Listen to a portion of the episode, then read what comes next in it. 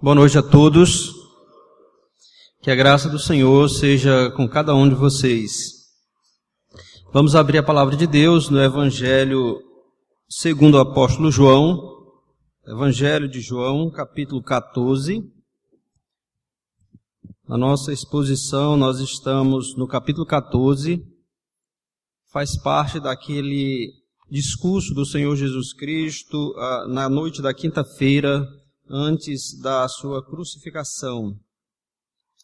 Evangelho de João, capítulo 14, a partir do verso 19 até o 31. Essa será a nossa leitura. E nesse texto, esse será o texto da exposição. Vamos, antes da leitura, meus irmãos e irmãs, vamos pedir a Deus que nos abençoe com a sua palavra. Ó bendito Deus, nós rendemos graças ao Senhor, porque o Senhor é bom, porque a misericórdia do Senhor dura para sempre e por todas as gerações a tua fidelidade.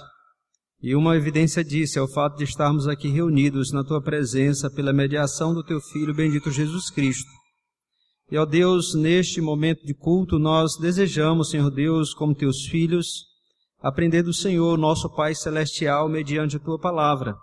Para isso necessitamos, Senhor Deus, da ação iluminadora, graciosa do teu Santo Espírito abrindo o nosso entendimento e dispondo o nosso coração para que possamos entender, crer na palavra do Senhor e também termos as nossas vidas transformadas por meio dela, pela ação do Teu Santo Espírito. É o que nós te imploramos nesta noite, que assim o Senhor proceda para conosco, para que nós sejamos, ó Deus, moldados segundo a imagem de Cristo, varão perfeito, a fim de que Ele mesmo seja glorificado entre muitos irmãos e nós sejamos santos e irrepreensíveis na Tua presença. Meu Deus, tenha misericórdia da vida de cada um. Santifica o teu povo e converta também pessoas nesta noite para que creiam verdadeiramente em Cristo e assim sejam salvas, visto que não há salvação fora dele. Nós te imploramos no nome de Jesus. Amém. Palavra de Deus é em João capítulo 14, a partir do verso 19, que diz assim: Ainda por um pouco, e o mundo não me verá mais. Vós, porém, me vereis, porque eu vivo, vós também vivereis. Naquele dia, vós conhecereis que eu estou no, em meu Pai, e vós em mim, e eu em vós. Aquele que tem os meus mandamentos e os guarda, esse é o que me ama, e aquele que me ama será amado por meu Pai e eu também o amarei e me manifestarei a ele.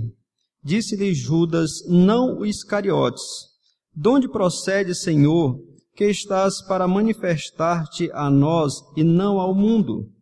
Respondeu Jesus, se alguém me ama, guardará a minha palavra, e meu Pai o amará, e viremos para ele, e faremos nele morada.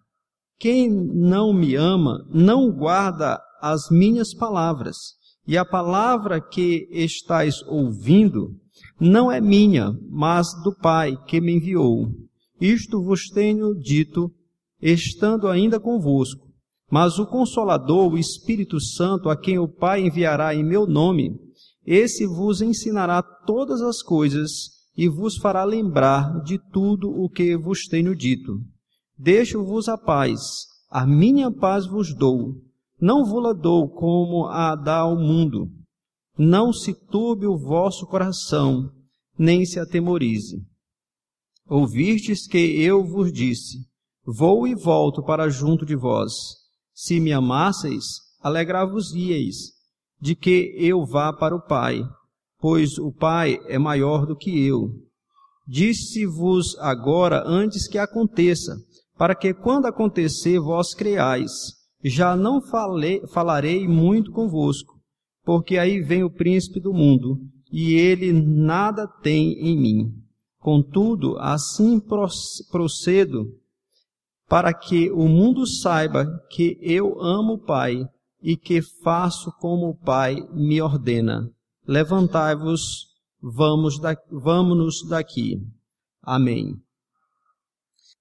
Meus irmãos, nos últimos domingos nós é, temos considerado nos sermões aqui no, no, texto de João, do Evangelho de João, Ah, o Senhor Jesus Cristo dando atenção especial aos seus discípulos, aqueles que eram mais próximos dele.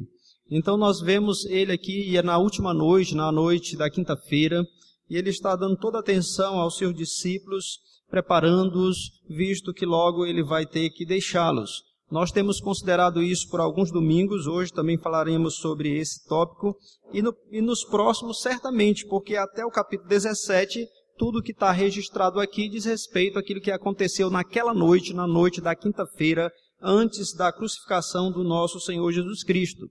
E até aqui nós já temos visto como o Senhor Jesus ele fez promessas grandiosas para os seus discípulos, como o fato de que eles teriam um lugar eterno onde pudessem morar, o fato de que eles fariam obras maiores do que o Senhor Jesus Cristo e continuariam fazendo as obras do Senhor Jesus Cristo. Ele já prometera aqui a, o Espírito Santo, o outro consolador que viria, de maneira que eles não ficariam órfãos, mas eles seriam plenamente assistidos e edificados nos caminhos do Senhor. Então são promessas gloriosas que o Senhor Jesus Cristo está fazendo aqui nesse texto e continuará fazendo para aqueles seus discípulos que estavam ali com ele naquele momento especial, crucial da sua vida e do seu ministério. E neste texto que nós lemos hoje, nós podemos ver vários assuntos, vários assuntos aqui o Senhor Jesus Cristo tratando, e todos eles estão de alguma maneira relacionados com a, a, a, vinda do Espírito Santo, que vai guiá-los na verdade, que vai dar maior compreensão acerca da, da, da pessoa, obra e ensino do Senhor Jesus Cristo. E ah, ele é o Espírito, inclusive, que faz com que os seus, é, os seus discípulos, ou seja, os discípulos de Cristo, possam viver segundo a sua palavra, possa, possam obedecer aos mandamentos do Senhor. Então, tudo está, de alguma maneira, relacionado com o Espírito Santo que havia de vir. E são vários assuntos, esses assuntos eu queria apresentar, meus irmãos, na forma de contrastes. Ou seja, nós vamos ver aqui sete contrastes. Não se preocupem, talvez nós não vamos ver isso tudo hoje, nós não vamos passar de 40 minutos hoje. Se ficar algum, nós vamos deixar para o próximo domingo para a gente não se estender muito. Mas o ponto aqui é que nesse, nesse texto nós vamos destacar sete contrastes, ou seja, nós temos uma verdade afirmada e depois uma verdade oposta. Então, como por exemplo, o mundo vai, não veria mais o Senhor Jesus Cristo por muito tempo, mas os discípulos continuariam vendo, e assim nós vamos ver vários contrastes aqui nesse texto, contrastes que certamente seriam de grande valia para aqueles discípulos e certamente para nós hoje também. Então vamos destacar esses contrastes. O primeiro dele é que o mundo veria Cristo por pouco tempo, mas os discípulos o, é, é, o, veriam e continuariam vendo. Vejam aí o versículo 19, que ele diz assim: Ainda por um pouco, e o mundo não me verá mais, vós, porém, me vereis, porque eu vivo, vós também vivereis. Então, vejam, Jesus, ele tinha deixado o ministério público, ele não estava mais pregando publicamente, agora ele se voltou para os seus discípulos, ele está reunido com os seus discípulos e o mundo só vai vê-lo durante o julgamento, porque ele vai ser preso, vai ser levado, vai ser julgado, e no, na sexta-feira também o mundo iria vê-lo lá na cruz, crucificado. Mas depois disso não, porque quando ele ressuscita, ele não mais aparece às pessoas que são, que não são, não fazem parte do grupo dos seus discípulos, dos seus seguidores. Ele vai ser visto depois da ressurreição, como o apóstolo Paulo vai dizer lá em 1 Coríntios, capítulo 15, por mais de 500 irmãos de uma só vez, mas ele não mais vai se manifestar às pessoas do mundo como ele tinha feito até então, pregado o evangelho, tinha feito milagres, tinha anunciado as boas novas do reino. Mas agora o mundo só vai vê-lo em duas ocasiões: no julgamento, nesse, durante o julgamento e lá na crucificação. Não mais depois disso. Mas os discípulos não. Os discípulos veriam o Senhor Jesus Cristo, não só nesses dois momentos, mas na, a partir da ressurreição. A Bíblia diz que o Senhor Jesus ressuscitou no primeiro dia da semana, e a Bíblia também nos diz que depois que ele ressuscitou, ele passou 40 dias antes de subir para o Pai. E durante esse tempo ele apareceu várias vezes aos seus discípulos. Ele apareceu no dia da ressurreição, oito dias depois, conforme o final aqui do, do, relato do apóstolo João. E como eu disse, o apóstolo Paulo vai dar testemunho. E quando Paulo escreveu, muitos desses irmãos ainda estavam vivos. Ele diz que ele apareceu para mais de 500 irmãos de uma só vez, dos quais muitos ainda viviam na época que o apóstolo Paulo escreveu a primeira carta aos Coríntios. Então os discípulos continuariam vendo o Senhor Jesus Cristo. E vendo com, com os olhos, vendo realmente próximo. Mas mais do que isso, eles continuariam vendo de maneira espiritual, pela fé, através das Escrituras.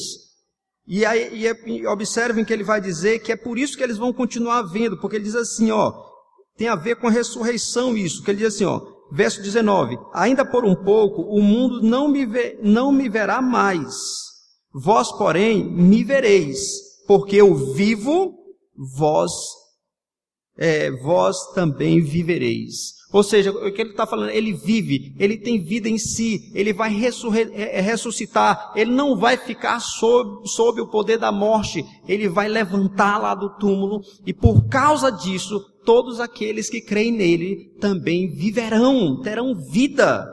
Porque a vida que opera em nós, irmãos, a vida, nós estávamos mortos em nossos delitos e pecados. Quando o Espírito Santo comunica vida a nós, a Bíblia diz que é o mesmo poder, lá em Efésios capítulo 1, diz que é o mesmo poder que operou em Cristo para trazê-lo dos mortos.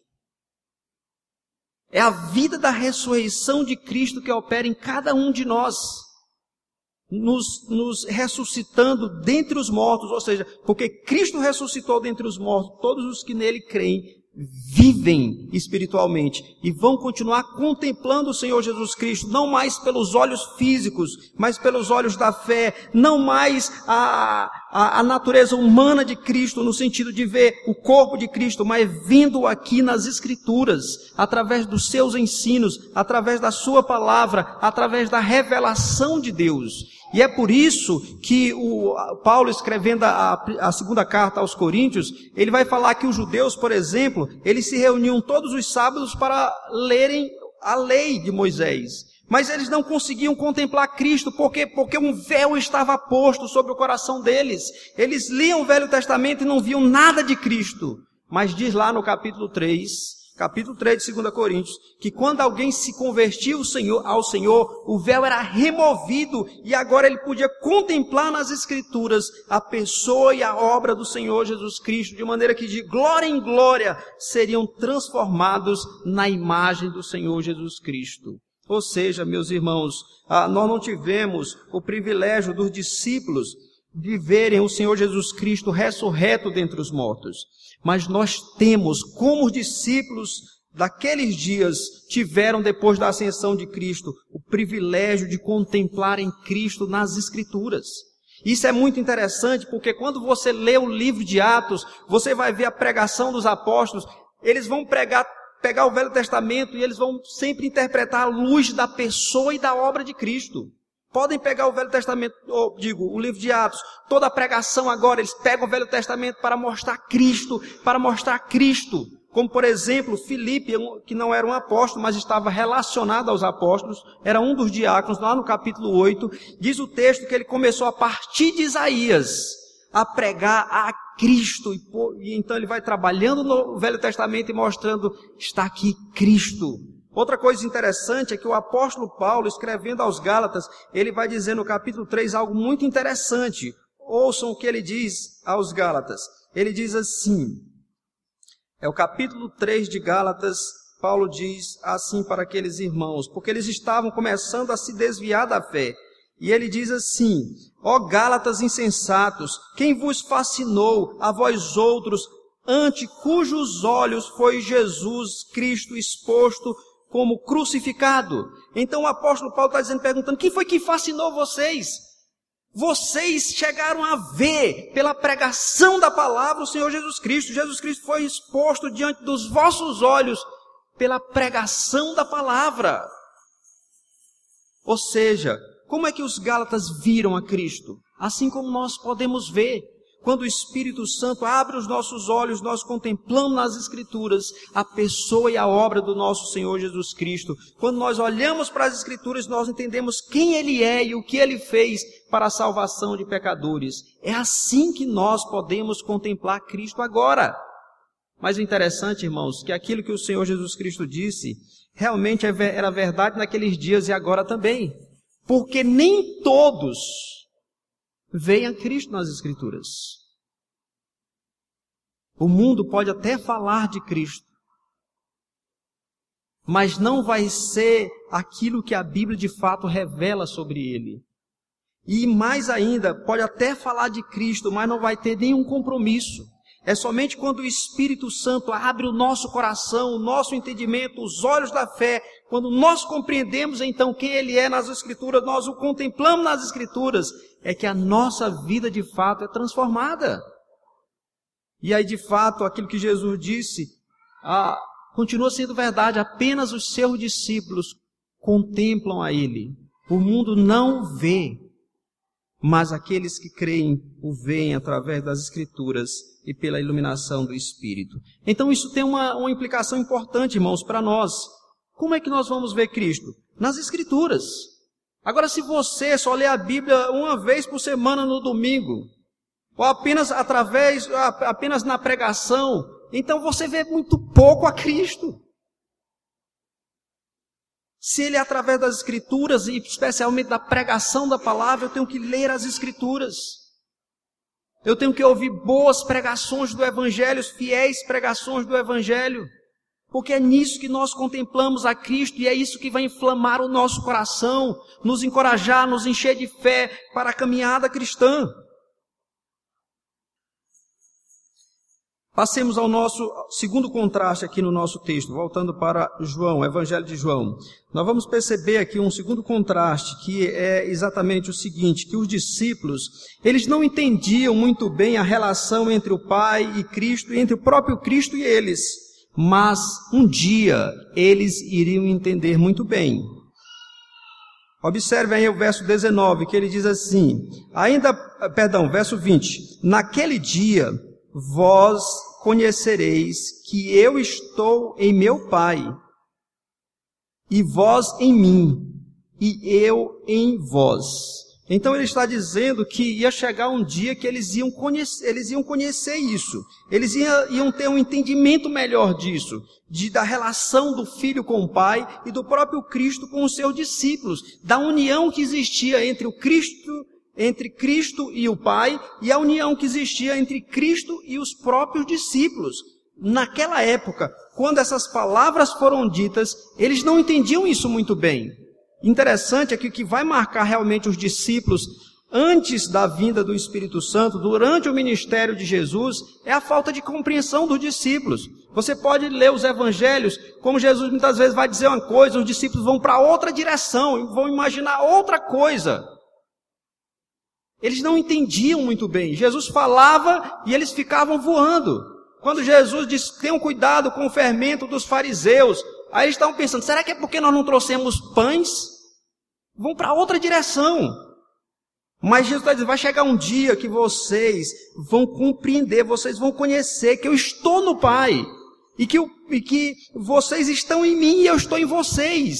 E aí então, que é quando foi isso? quando Jesus ressuscita dos mortos, quando ele sobe ao Pai e ele derrama o Espírito Santo sobre a igreja, isso se torna claro. Para o discípulo é como se eles tivessem ganhado uma nova Bíblia. Para os discípulos, quando o Espírito vem sobre a igreja, tudo se torna mais claro. E eles então vão entender de uma forma, de uma forma que eles ainda não tinham entendido antes, que Jesus é um com o Pai que de fato Jesus é Deus. Uma prova disso é o próprio João. João está escrevendo isso aqui muito tempo depois dessas palavras terem sido, terem sido ditas. E ele começa o seu evangelho como? Dizendo, no princípio era o verbo, o verbo estava com Deus, e o verbo era Deus. Olha ele, agora ele já ele compreende.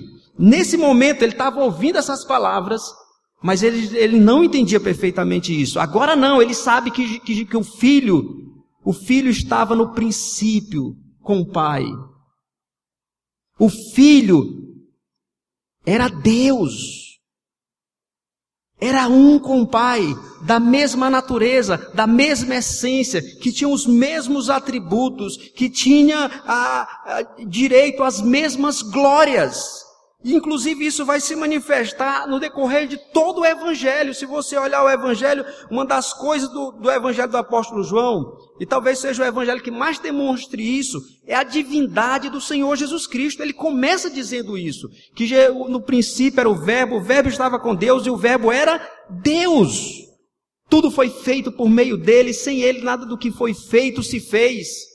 Mais embaixo no mesmo capítulo ele vai dizer o seguinte: ele vai dizer: ninguém jamais viu a Deus, mas o Deus unigênito que está no seio do Pai é quem o revelou. Então agora João compreende que Jesus, aquele homem com quem ele andou durante três anos, é Deus igual ao Pai, é Deus encarnado, é Deus que assumiu a natureza humana para a nossa redenção. Mas mais do que isso, Jesus está dizendo que quando chegasse aquele dia, que o dia que, que, que culmina exatamente com o derramamento do Espírito Santo, lá no em Atos capítulo 2, ele diz que eles iam compreender não só a relação de Cristo com o Pai, mas a relação de Cristo com eles mesmos, com os seus discípulos. E aí nós temos uma doutrina maravilhosa que vamos estudar de forma mais profunda no capítulo 15, que é a doutrina da união com Cristo. Ou seja, Cristo está em nós e nós estamos em Cristo. E essa doutrina é tão maravilhosa, irmãos, porque ela nos ensina que ah, exatamente que entre o povo de Deus, entre os discípulos de Deus, entre o discípulo de Cristo e Cristo existe uma relação ou uma união que é vital, por meio da qual é que nós recebemos vida espiritual. Por exemplo, quando, gente, quando, nós chegarmos no capítulo 15, nós vamos ver que Jesus vai usar uma figura para falar dessa verdade, da videira e dos ramos. Que o ramo ele não tem vida se ele estiver separado da videira. Que o ramo para ter vida ele precisa ele precisa estar na videira e receber a seiva da videira. Assim nós também, nós só temos vida espiritual porque nós estamos unidos a Ele. Nós só conseguimos adorar a Deus de maneira agradável porque nós estamos unidos a Ele. Por isso, o autor aos Hebreus vai dizer que nós devemos oferecer sacrifício de louvores a Deus por meio de Cristo. Porque sem união com Ele não há comunhão com Deus. Nem nós recebemos graça especial, nem nossos louvores e adorações e adoração chegam a Deus. É através dessa união com Cristo. E é uma união tal que Cristo se identifica com a sua igreja, como nós até estudamos ah, noutra ocasião. Ah, então, e também ah, vejam que o apóstolo Paulo vai até dizer que quando Cristo subiu aos céus e assentou-se à direita de Deus, nós nos assentamos com Ele. Lá em Efésios 2 diz isso. Porque Ele é a cabeça e nós o corpo. Quando, por exemplo, Paulo perseguia a igreja, o Senhor Jesus Cristo diz: Saulo, Saulo, por que me persegues? Por causa dessa união que há. E eles iriam então compreender de maneira melhor isso. E iriam compreender exatamente, meus irmãos, pela ação do Espírito. Verso 26 nos diz aí, observem. Mas o Consolador, o Espírito Santo, a quem o Pai enviará em meu nome, esse vos ensinará todas as coisas e vos fará lembrar de tudo que vos tenho dito. Olhem aí. Quem ia clarear tudo? Quem ia fazer com que tudo se tornasse, é, tivesse sentido? Era o Espírito Santo. Isso aconteceu conforme está registrado em Atos 2. O Espírito é derramado. E agora a, os discípulos veem as coisas de maneira, de maneira clara. E é o mesmo Espírito que iluminou aqueles discípulos, que continua no decorrer da história e continuará iluminando o povo de Deus para conhecer mais a Cristo, para conhecer mais a Deus, para conhecer mais a relação de Cristo com Deus e com os seus discípulos através das Escrituras.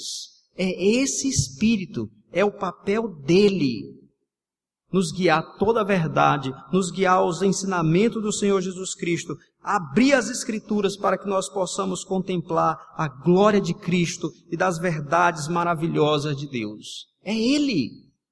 Então, irmãos, se é Ele que faz isso, O que nós devemos fazer? Que postura devemos ter diante dessa verdade maravilhosa? Nós devemos, meus irmãos, clamar a Deus no sentido de que o Espírito Santo de Deus nos ilumine, que o Espírito de Cristo abra os nossos olhos da fé e o nosso entendimento, para que cada vez que eu ler a Bíblia eu possa contemplar mais dessas verdades gloriosas, para que cada vez que eu ouça uma pregação fiel das Escrituras, eu possa entender mais a respeito de quem é Deus, de quem é Cristo, do nosso relacionamento com Ele e de, das verdades benditas da palavra de Deus. Nós devemos clamar eu pergunto para você: quantas vezes nesta semana você orou pedindo a Deus iluminação? Quantas vezes você foi ler a sua Bíblia e disse: Senhor, abra os meus olhos para que eu contemple a glória do teu filho? Senhor, abra o meu entendimento para que eu entenda mais essas verdades, me ilumina com o teu Santo Espírito. Porque, meus irmãos, qual é a diferença? Olha, qual é a diferença entre uma pessoa que crê verdadeiramente em Cristo e uma pessoa que não crê? O que faz, por exemplo, por exemplo, você está, eu pregar para um auditório, ou qualquer pregador, pregar para um auditório a palavra de Deus com fidelidade, e umas, algumas pessoas crerem e outras não crerem. Por que acontece isso? É, é simples. A palavra de Deus vai nos mostrar que a diferença está na iluminação do Espírito, na ação do Espírito, como por exemplo, quando Paulo pregou lá em, em Filipos, Lídia estava ouvindo, diz lá o texto que Deus abriu o coração daquelas pessoas, daquela mulher, perdão, para que, elas, para, para que ela compreendesse, atendesse às coisas que Paulo dizia. Em Atos, no capítulo 3, vai dizer que, o, que, que que ah, os gentios ouviram a pregação do Evangelho e creram todos aqueles que foram destinados para a vida eterna. Aqueles eleitos de Deus que estavam ali, Deus iluminou, abriu o coração, o entendimento para que eles compreendessem as verdades do Evangelho, a palavra de Deus.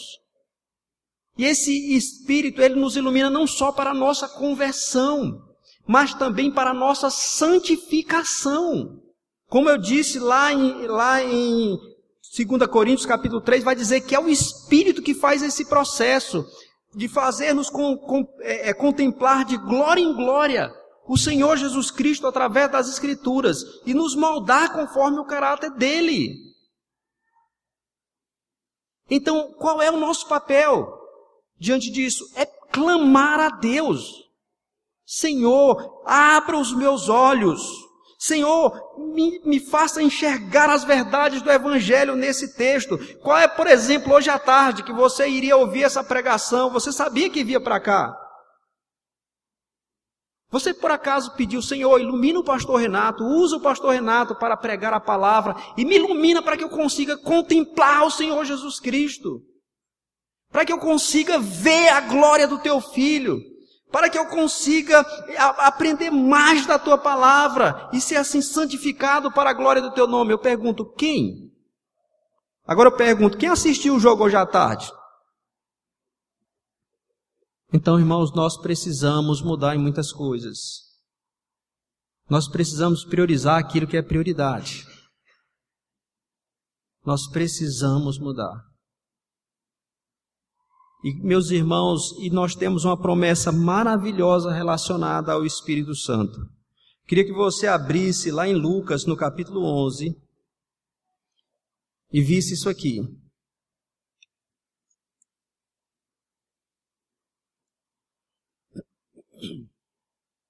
Lucas, capítulo 11.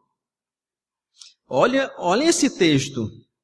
Eu espero que vocês, que nós, eu e vocês possamos sair daqui encorajados para diariamente clamar ao Senhor pelo Espírito Santo. Vejam aí a partir do versículo, é o capítulo 11 de Lucas, a partir do verso 9, diz assim, ó: Por isso vos digo, pedi e dá-se-vos-á, buscai e achareis, batei e abri-se-vos-á, pois todo o que pede recebe, o que busca encontra, e a quem bate, abre-se-lhe-á. Qual dentre vós é o pai que, se o filho lhe pedir pão, lhe dará uma pedra? Ou se pedir um peixe, lhe dará em lugar de peixe uma cobra? Ou se lhe pedir um ovo, lhe dará um escorpião? Ora, se vós, que sois maus, sabe, sabei, sabeis dar boas dádivas aos vossos filhos, quanto mais o Pai Celestial dará o Espírito Santo àqueles que lhe pedirem? Olhem aí. Ele está dizendo que Deus, se, se um pai, um, um, ser humano que é pecador e por isso mal, se o filho lhe pede, pai, me dê um pão, o, o pai não vai dar uma pedra. O natural é que o pai dê um pão. E aí ele diz o seguinte: se vocês que são maus, vocês sabem fazer coisas boas assim, quanto mais o Pai Celestial. Será que ele não vai dar a vocês o Espírito Santo se vocês pedirem? E o que nós percebemos é que Deus está disposto a nos dar mais do seu Espírito. E isso não é coisa de pentecostal, não, irmãos. Porque às vezes a pessoa fica pensando que é, falar do Espírito é, não é. O Espírito é Ele quem faz essa obra e nós devemos clamar por mais do Espírito Santo em nossa vida. Para que nós entendamos mais a palavra de Deus, para que nós sejamos mais santificados, para que nós vivamos mais para a glória do Senhor, nós devemos clamar mais e mais. Clamemos a Deus pelo Espírito. O terceiro, e nesta noite vai ser o último, a gente só conseguiu chegar até aqui. Ainda faltam, além desse, mais quatro. Então vamos, vamos parar nesse aqui. O terceiro contraste aí, nós podemos ver o seguinte, que há aqueles que não amam, há aqueles que, que não amam a Cristo, mas há também aqueles que amam. Ou se você pode colocar de forma contrária, há aqueles que amam a Cristo, mas há também aqueles que não o amam. E aí o ponto é entender qual é a diferença entre eles, a diferença marcante. Voltando para o nosso texto, né, a partir do versículo 21, nós vamos ver qual é a diferença marcante entre aqueles que amam e aqueles que não amam a Cristo. Quando Jesus diz: Aquele que tem os meus mandamentos e os guarda, esse é o que me ama, e aquele que me ama será guardado por, eh, será amado por meu Pai, e eu também o amarei e me manifestarei a ele. Disse-lhe Judas: não Iscariotes, de onde procede, Senhor, que amas, que, perdão, que estás para manifestar-te a nós e não ao mundo? Respondeu Jesus: Se alguém me ama, guardará a minha palavra, e meu Pai o amará, e viremos para ele e faremos nele morada. Quem não me ama, não guarda as minhas palavras, e as palavras que estais ouvindo não é minha. E a palavra que estás ouvindo não é minha, mas do meu Pai que me enviou. Então observem aí, irmãos, que ele vai fazer a distinção de maneira muito clara. No verso 24 ele mostra que aqueles que não amam a ele, ou quem não me ama, não guarda. Então, o critério que Jesus estabelece é exatamente a obediência aos mandamentos dele, aos seus ensinamentos, à sua palavra. Então, se alguém não obedece à palavra, isso é um sinal claro de que essa pessoa não ama verdadeiramente a Cristo. Porque ele mostra que aqueles que têm os mandamentos e os guarda, esse é o que ama a Cristo. Então não há dúvida, não há meio termo. É, a verdade aqui é clara. A pergunta é: a minha vida, a sua vida, é caracterizada pela obediência ou pela desobediência aos mandamentos de Deus? Essa é a pergunta. Porque se você de fato ama a Cristo, a sua vida é caracterizada predominantemente por, uma, por obediência aos mandamentos.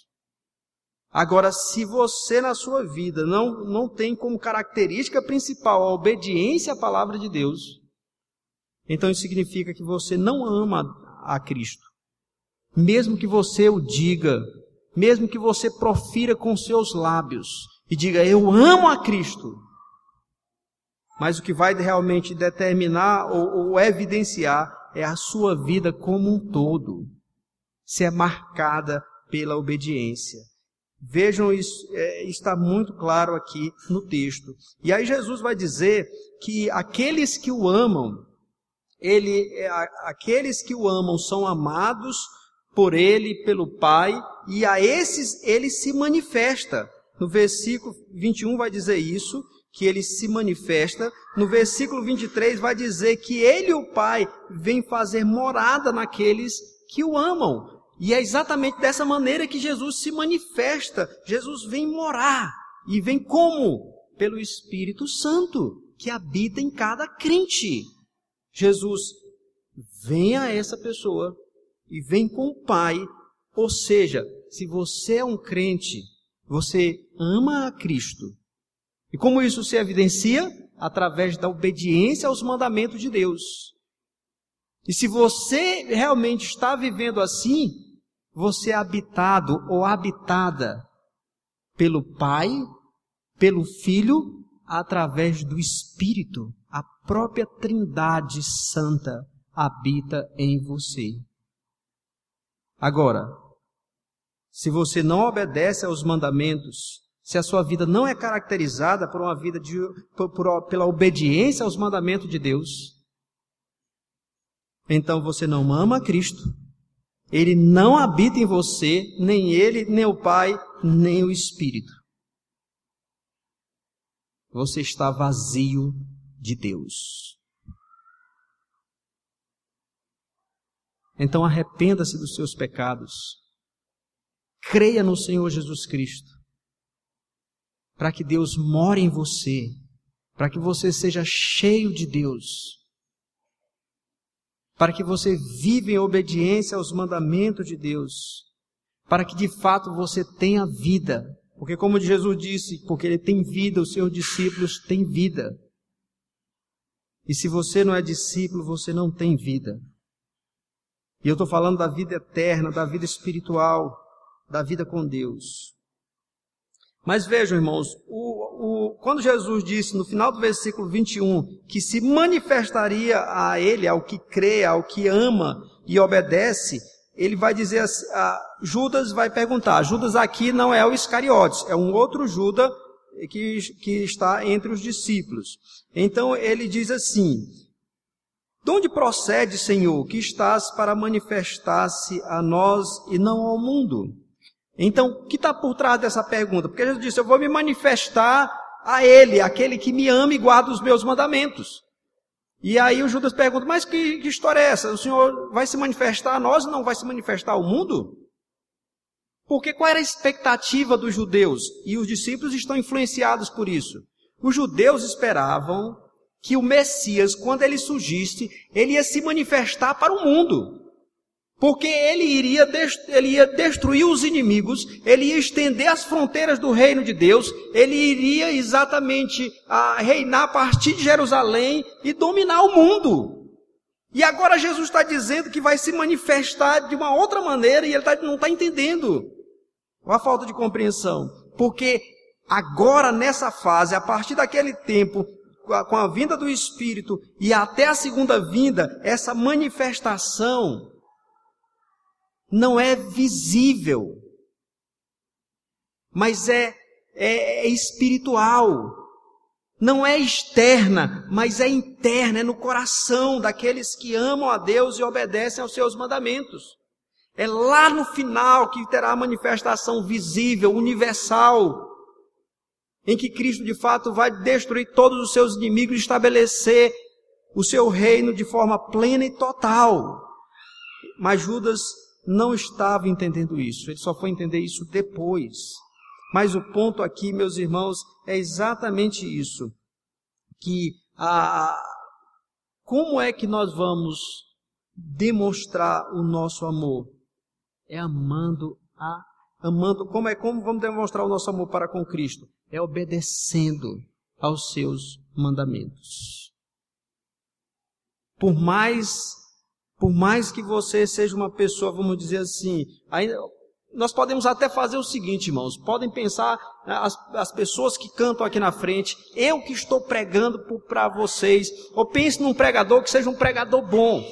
Ele prega muito bem, é uma pessoa que faz realmente as multidões chorarem. Tem alguém que canta de uma maneira tão maravilhosa. E eu já vi pessoas dizendo assim, rapaz, aquela pessoa é cheia de Deus, aquela pessoa é realmente muito, é, pessoa piedosa, a maneira como ela prega, a maneira como ela canta, como ela faz aquilo. Isso não é evidência de amor a Cristo ou de piedade. O que evidencia o amor a Cristo, o que evidencia a piedade cristã, é o nosso dia a dia. É a maneira como, por exemplo, nós nos relacionamos com os nossos pais. É a maneira como nós nos relacionamos com a nossa esposa, com o nosso cônjuge. É a maneira como nós agimos para com o nosso próximo. É a maneira como nós agimos para com o nosso Deus. Ou seja, o que evidencia se eu amo de fato a palavra de Deus e coloco essa palavra de Deus em prática na minha vida. É isso. E aí é importante a gente perceber, irmãos, como muitas vezes nós estamos negligenciando. Um exemplo disso é quantas pessoas deixam de vir ao culto no dia do Senhor. E deixam de vir por coisas banais, que não justificam. Isso aqui não é uma instituição humana. Isso aqui não é uma exigência do conselho da igreja.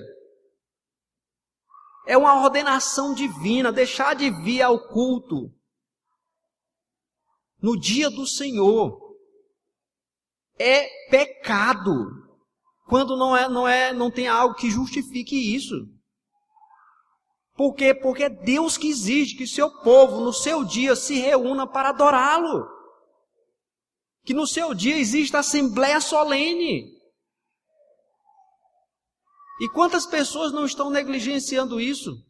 E aí minha pergunta é: será que essa pessoa de fato é um verdadeiro crente? Porque os que amam a Deus,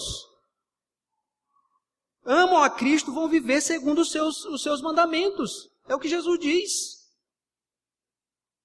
Então nós precisamos rever outras coisas. Nós precisamos rever essas questões. Então, meus irmãos, que Deus aplique a Sua palavra ao nosso coração e possamos ser crentes mais dedicados, mais consagrados para a glória dEle.